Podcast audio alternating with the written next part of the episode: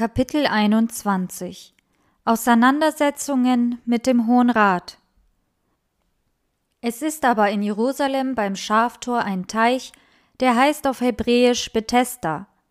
Dort sind fünf Hallen, in denen lagen viele Kranke, Blinde, Lahme, Ausgezehrte. Zu bestimmten Zeiten geriet das Wasser des Teiches aus nicht ersichtlichen Gründen in Wallung. Die Leute meinten, dass Engel dabei die Hand im Spiele hätten und dass derjenige, der zuerst ins Wasser stieg, von allen Gebrechen geheilt würde. Kein Wunder, dass der Teich ständig von Heilungssuchenden umlagert war. Mitunter wurden schwache oder ältere Menschen verletzt, ja sogar getötet, weil viele Kranke beim ersten Anzeichen einer Bewegung des Wassers rücksichtslos ans Ufer drängten. Seit geraumer Zeit hatte man Hallen errichtet, in denen Hilfesuchende notdürftig unterkommen konnten.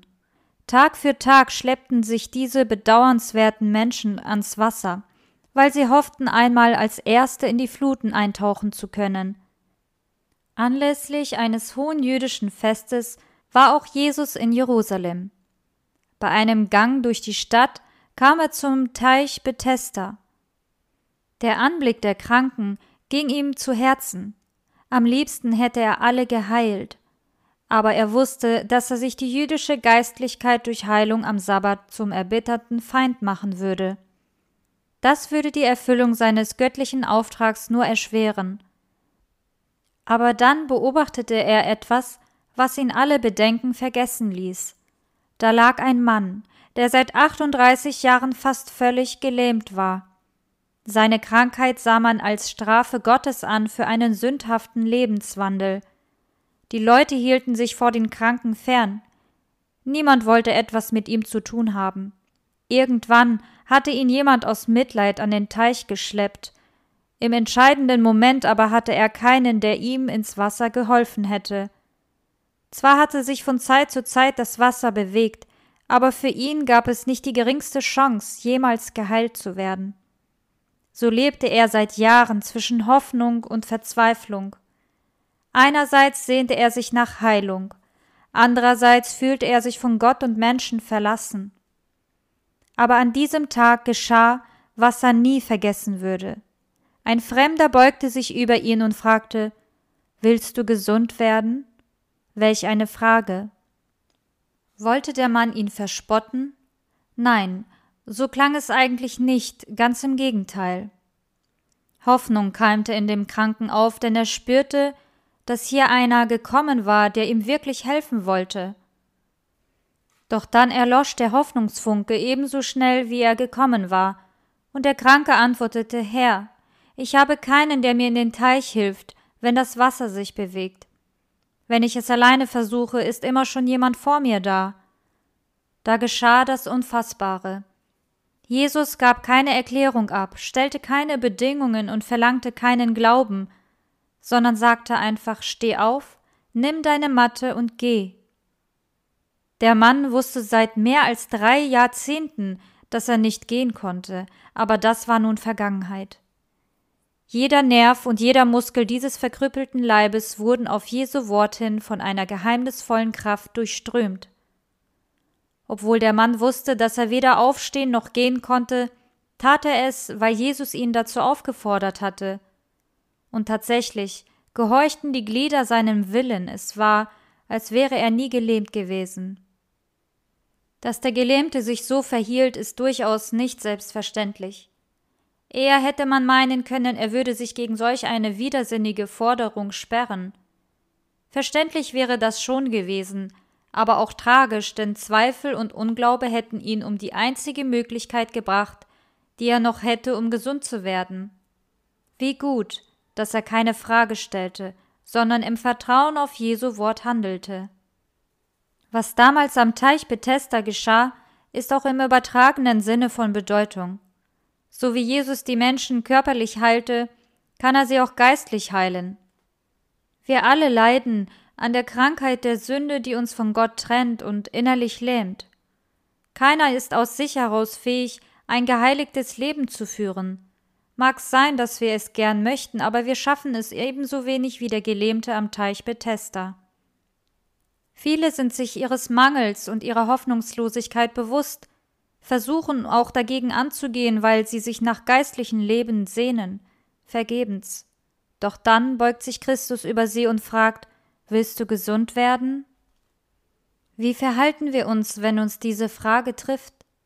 Lasst uns nicht warten, bis wir vielleicht das Gefühl haben, geistlich gesund zu sein. Nur wer es wagt, auf Jesu Wort hin aufzustehen, wird die Kraft zum Laufen empfangen. Was auch die Ursache dafür sein mag, dass du im geistlichen Sinne gelähmt bist. Christus will und kann dich frei machen. Paulus hat diesen Gedanken einmal so ausgedrückt.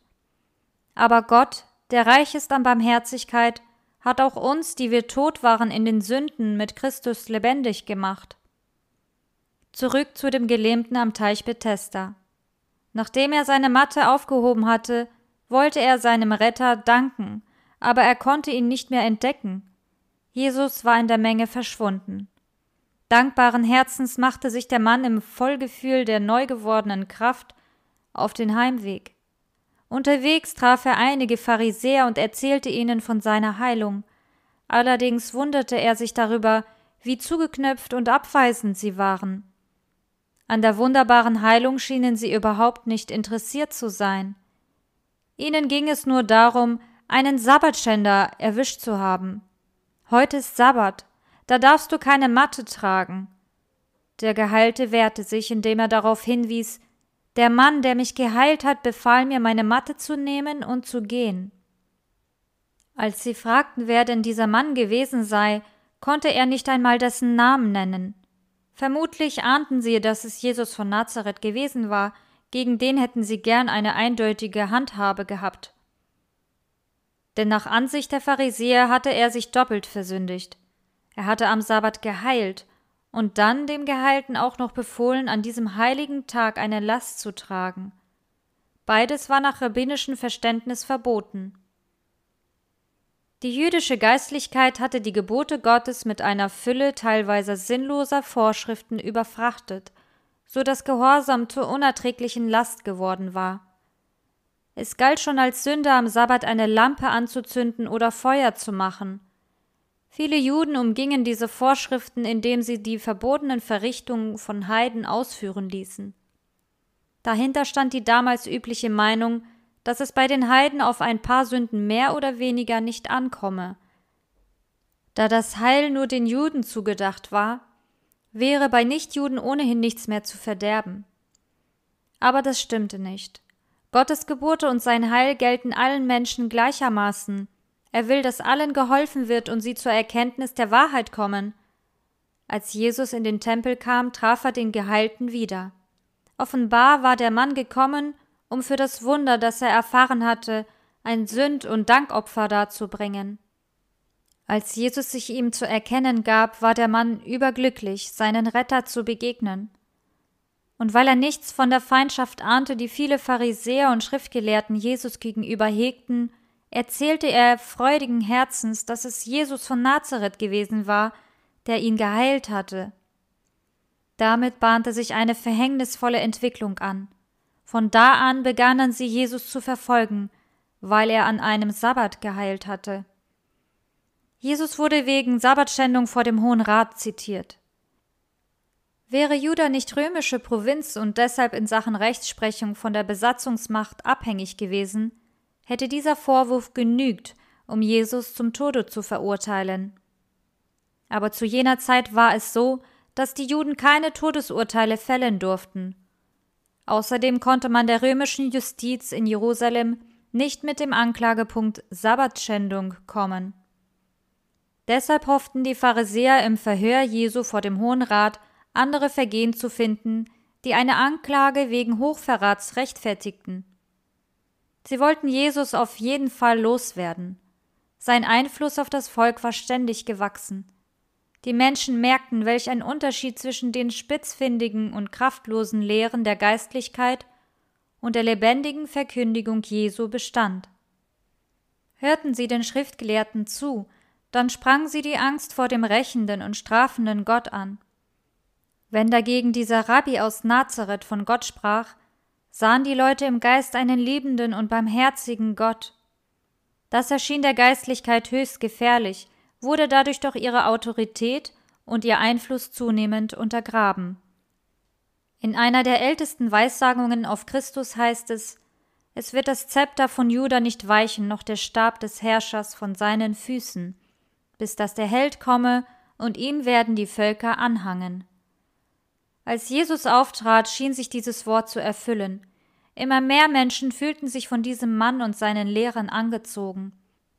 Hätten sich die Rabbiner und Priester nicht gegen ihn gestellt, wäre es wohl zu einer Erweckungsbewegung gekommen, wie sie die Welt noch nicht erlebt hatte. Aber die religiösen Führer hatten klar erkannt, dass sich alles darauf zuspitzte, entweder er oder wir. Und sie waren fest entschlossen, ihre Macht nicht schmälern zu lassen. Eine Anklage vor dem Hohen Rat und eine Verurteilung der Lehren Jesu schienen der beste Weg zu sein, seinen Einfluss zu untergraben. Jeder Mann sollte wissen, dass es gefährlich war, sich mit ihm anzulegen. Und wer sich ihnen nicht beugen wollte, wurde der Gotteslästerung und des Verrats bezichtigt. Man unterstellte Jesus, er wende sich gegen die heiligen Traditionen und sehe Zwietracht im Volk, das wiederum könne nur dazu führen, die Unterdrückung durch die Römer zu verschärfen. Hinter all dem steckte kein anderer als Satan. Mit seinem Angriff in der Wüste hatte er bei Jesus nichts erreichen können, nun bediente er sich anderer Mittel, um den Gottessohn an der Erfüllung seiner messianischen Aufgabe zu hindern. Zunächst begann er damit, seinen Hass auf Christus in die Herzen der jüdischen Oberen zu pflanzen. Das würde diese Leute dazu treiben, dass sie Jesus ablehnten und ihm das Leben so schwer wie möglich machten. Irgendwann, so spekulierten sie, würde dann der Sohn Gottes wohl entmutigt aufgeben und seine Mission auf Erden für gescheitert erklären. Aber nichts von dem, was man Jesus unterstellte, stimmte. Er hatte nicht vor, Gottes Ordnungen zu untergraben, sondern war gekommen, dass er sein Gesetz herrlich und groß mache.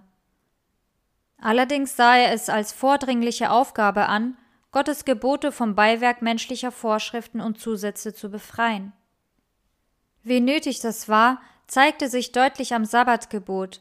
Dieser Tag, den Gott zum Segen für alle Menschen bestimmt hatte, war für viele Juden zu einer unerträglichen Last geworden. Offensichtlich hatte Jesus das Heilungswunder am Teich Bethesda bewusst am Sabbat gewirkt. Er hätte den Gelähmten auch an jedem anderen Tag heilen können, auf ein paar Stunden Verzögerung wäre es auch nicht mehr angekommen. Darüber hinaus wäre der Zusammenstoß mit den Pharisäern vermutlich weniger heftig gewesen, wenn Jesus dem Geheilten nicht auch noch befohlen hätte, seine Schlafmatte durch die Stadt zu tragen. Aber Christus scheint diese Klarstellung gesucht zu haben. Er wollte an praktischen Beispielen deutlich machen, wie weit die rabbinischen Sabbatvorschriften von dem entfernt waren, was der Sabbat nach Gottes Willen sein sollte. Während die Pharisäer behaupteten, Krankenheilungen seien am Sabbat verboten, zeigte Jesus mit der Heilung des Gelähmten, wie sehr sie sich irrten. Dabei verwies er darauf, dass Gott nicht danach fragt, welcher Tag gerade ist, wenn es um Leben und Heil eines Menschen geht. Mein Vater ist ständig am Werk, und ich bin es auch. Wäre die pharisäische Sabbatheologie richtig gewesen, dann hätte man auch Gott und seine Engel der Entweihung des Sabbats bezichtigen können, denn die Kräfte, die der Schöpfer in die Natur hineingelegt hat, wirken ununterbrochen, Tag für Tag. Sollte Gott etwa der Sonne verbieten, am Sabbat zu scheinen? Sollte er den Bächen und Flüssen befehlen, am Sabbat nicht zu fließen? Sollte das Korn mit Beginn des Sabbats aufhören zu wachsen? Dürften Bäume und Blumen etwa am Sabbat nicht blühen, weil das die Heiligkeit dieses Tages störte? Wir merken, wie abwegig solche Gedanken sind. Würde Gott auch nur für einen Augenblick seine Hand zurückziehen, wäre der Bestand des gesamten Universums gefährdet, Deshalb darf der Sabbat nicht als Tag völliger Untätigkeit missverstanden werden. Auch wir können nicht danach fragen, ob gerade Sabbat ist, wenn es darum geht, Kranke zu versorgen und sich um Bedürftige zu kümmern. Der Sabbat wurde für den Menschen geschaffen und nicht umgekehrt.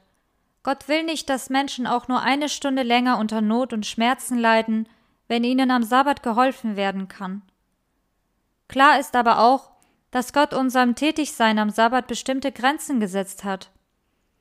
Um Zeit zur Anbetung für das Stillsein vor Gott und zum Ton des Guten zu gewinnen, verbietet das vierte Gebot alles, was im Laufe der Woche zur Sicherung des Lebensunterhaltes getan werden muss. Mit der Weisung, da sollst du keine Arbeit tun, lässt Gott uns wissen, dass der Sabbat nicht dazu da ist, nach materiellen Gewinn zu trachten oder sich egoistische Wünsche zu erfüllen.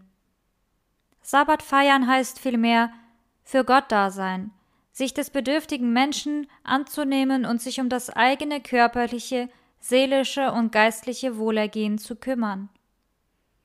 Bei Jesu Krankenheilung am Teich Bethesda konnte demnach von Sabbatschändung ganz und gar nicht die Rede sein.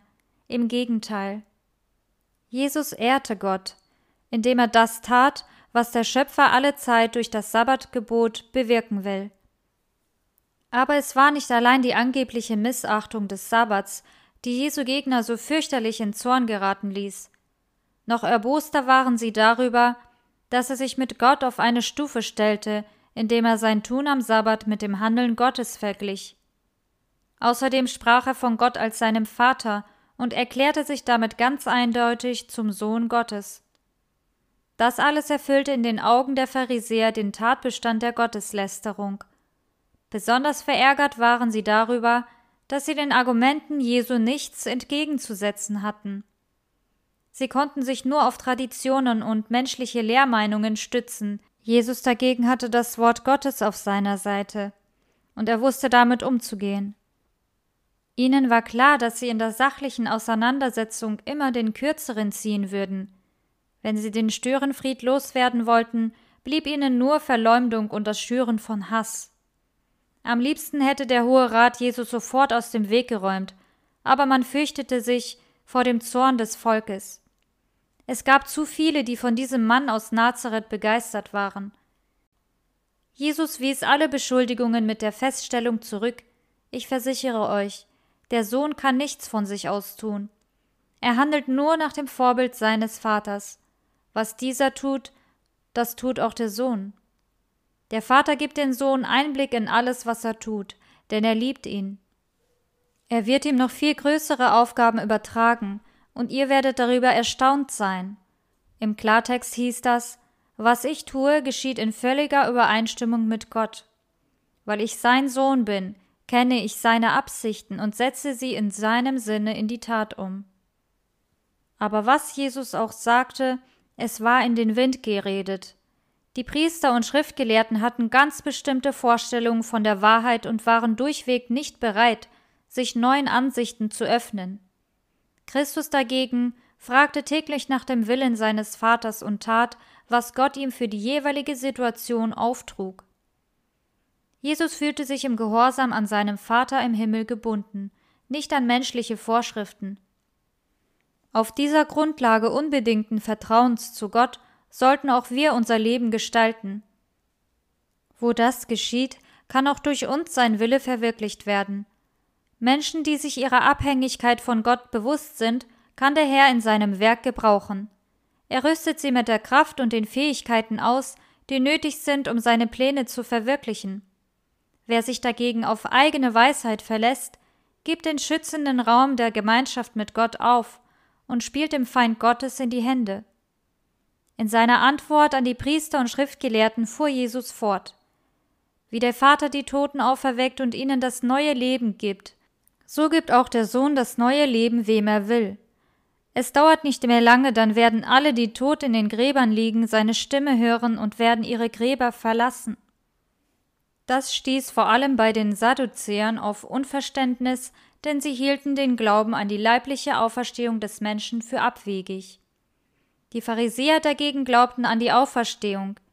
Ihnen allen teilte Jesus mit, dass sich die Kraft, die den Toten neues Leben schenken kann, mitten unter ihnen offenbaren würde, und das sowohl im buchstäblichen wie im übertragenen Sinne. Diese Kraft die aus dem leiblichen Tod ins Leben zurückrufen kann, vermag dem Menschen auch neues geistliches Leben zu geben. In diesem Sinne schrieb der Apostel Paulus später Ihr seid befreit von dem Gesetz, das durch die Sünde in den Tod führt, befreit durch das Gesetz, das mit Hilfe des Geistes und in der Verbindung mit Jesus Christus zum Leben führt. Auf diese Wechselwirkung wollte Jesus seine Kritiker aufmerksam machen. Wer sein Herz dem Geist Christi öffnet, wird die erneuernde Kraft Gottes zunächst in der geistlichen Wiedergeburt erleben und später noch einmal in der Auferstehung von den Toten. Manche, die Jesus zuhörten, spürten, dass hier nicht nur der ungelehrte Handwerker aus Nazareth redete, sondern dass da ein Mann mit dem Anspruch auftrat, Gottes Sohn zu sein. Sie waren beeindruckt von dem, was sie hier erlebten. Niemand konnte sich erinnern, jemals einen Menschen gehört zu haben, der mit solch einer Gewissheit und Vollmacht von seiner Sendung sprach. Seine ganze richterliche Macht hat der Vater dem Sohn übertragen, er selbst spricht keinem das Urteil.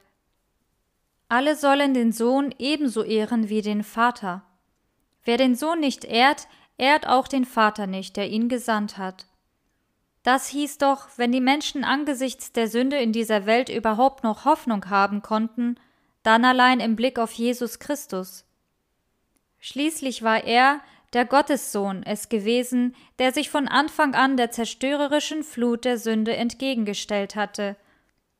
Unermüdlich war er dem Menschen nachgegangen, um sie durch das Licht der Wahrheit aus der Nacht der Sünde herauszureißen. Um der verlorenen Sünder willen hatte er das Menschsein mit allen Konsequenzen auf sich genommen. Er wusste aus eigener Erfahrung, was es bedeutet, ins Kreuzfeuer der satanischen Versuchung zu geraten und weil er schließlich sogar sein Leben für die verlorene Menschheit hingab, hatte Gott ihm alle Gewalt im Himmel und auf Erden übertragen. Aber wenn er davon Gebrauch machen würde, sollte das immer und zuerst zur Rettung von Menschen geschehen, denn Gott sandte ihn nicht in die Welt, um die Menschen zu verurteilen, sondern um sie zu retten. Deshalb erklärte Jesus vor den Vertretern des Hohen Rates Ich versichere euch, alle, die auf mein Wort hören und dem vertrauen, der mich gesandt hat, werden ewig leben. Sie werden nicht verurteilt. Sie haben den Tod schon hinter sich gelassen und das unvergängliche Leben erreicht. Jesu Gegner hörten das alles mit wachsendem Unbehagen. Eigentlich hatten sie vorgehabt, über Jesus zu Gericht zu sitzen, aber nun dreht dieser Mann den Spieß um und behauptet, Sie und alle Welt müssten sich eines Tages seinem Urteilsspruch beugen. Denn es kommt die Stunde, in der alle, die in den Gräbern sind, seine Stimme hören werden, und werden hervorgehen, die Gutes getan haben zur Auferstehung des Lebens, die aber Böses getan haben zur Auferstehung des Gerichts. Auf dieser Zusicherung des künftigen Lebens hatte Israel lange gehofft. Die Menschen erwarteten, dass die uralte Verheißung eines unvergänglichen Lebens sich mit dem Kommen des Messias erfüllen würde. Und nun stand er, der als einziger ein Licht anzünden konnte, das die Nacht des Todes durchdringt vor ihnen. Aber religiöser Starrsinn hatte die geistlichen Führer Israels blind gemacht. Weil Jesus die Vorschriften der Rabbiner nicht geachtet und geheiligte Traditionen verletzt hatte, wollten sie ihm nicht glauben. Zeitpunkt und Ort des Verhörs sowie die aufgeheizte Atmosphäre der Versammlung trugen dazu bei, dass Jesu Worte seinen Gegnern an die Nieren gingen. Das führte zu befremdlichen Reaktionen.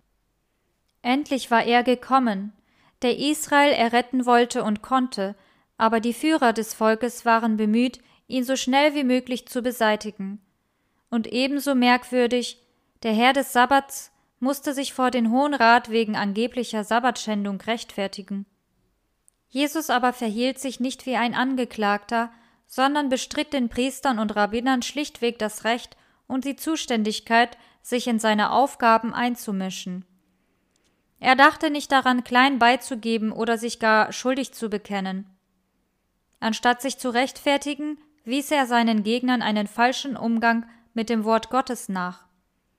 Ihr forscht in den heiligen Schriften und seid überzeugt, in ihnen das ewige Leben zu finden und gerade sie weisen auf mich hin. Fast auf jeder Seite des Alten Testaments hätten die Schriftgelehrten Hinweise auf das Kommen und die Aufgabe des Messias finden können.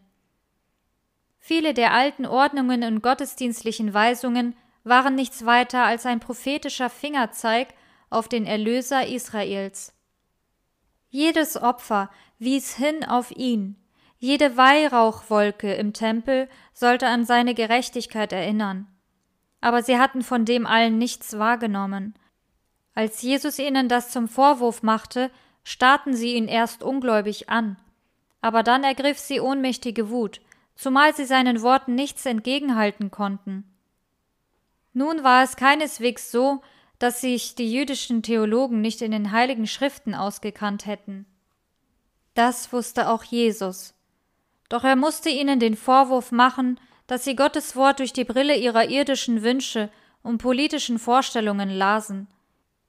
Im Grunde genommen ging es ihnen nicht zuerst um die Wahrheit, sondern darum, dass sich ihre rein diesseitigen Hoffnungen für Israel erfüllten. Als Jesus dann wirklich kam, hatte diese Denkweise schlimme Folgen. Weil er nicht ihren Vorstellungen entsprach, lehnten sie ihn völlig ab. Jesus fasste diesen Tatbestand in einem Satz zusammen. Aber ihr seid nicht bereit, zu mir zu kommen, um das Leben zu finden. Dieses Nichtwollen setzte eine verhängnisvolle Entwicklung in Gang, die anscheinend nicht umkehrbar war. Je deutlicher später an Jesu Worten und an seinen Taten zu erkennen war, dass Gott ihn gesandt hatte, desto verbissener versuchte man, ihn als Scharlatan, Verführer oder gar als Werkzeug Satans abzutun. Jesus ließ sich dadurch nicht beirren. Er wusste sich von seinem Vater im Himmel gesandt und brauchte nicht die Bestätigung des Hohen Rates, um sich seiner Sendung gewiss zu sein. Aber um ihrer selbst und um der Zukunft seines Volkes willen wünschte er, dass die Führer Israels an ihn glaubten.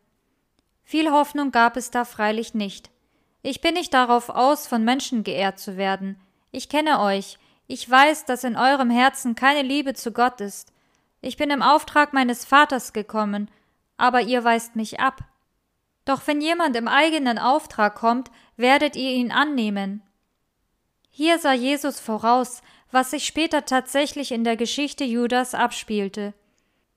Von ihm wollte man nichts wissen, weil sich seine Lehren nicht mit den gängigen Vorstellungen deckten. Die Leute würden auf falsche Messiasse hereinfallen, die ihnen versprechen, wonach sie sich sehnten politische Macht und nationale Größe. Heutzutage ist das nicht viel anders. Gibt es nicht überall weltliche und religiöse Führer, die Gottes Stimme geflissentlich überhören, weil ihnen Traditionen oder die eigenen Vorstellungen wichtiger sind als das, was Gott sagt und was er will? Eine Entschuldigung gibt es dafür ebenso wenig wie damals für die geistliche Elite Israels.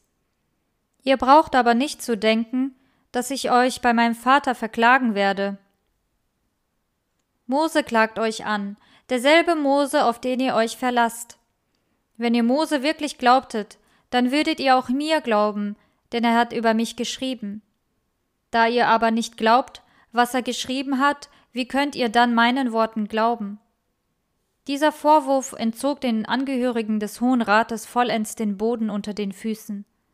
Einerseits waren sie erbost über die Respektlosigkeit dieses einfachen Mannes, andererseits spürten sie in ihrem Gewissen, dass er recht hatte. Dennoch blieben sie bei ihrer feindseligen Haltung und taten alles, um Jesus auszuschalten. Sie sandten Boten aus, die das Volk vor diesem Betrüger warnen sollten. Hinfort wurde jeder seiner Schritte überwacht. Er konnte kein Wort äußern, ohne dass es der Geistlichkeit zu Ohren gekommen wäre. Von diesem Tag an ging Jesus Christus seinen Weg schon im Schatten des Kreuzes.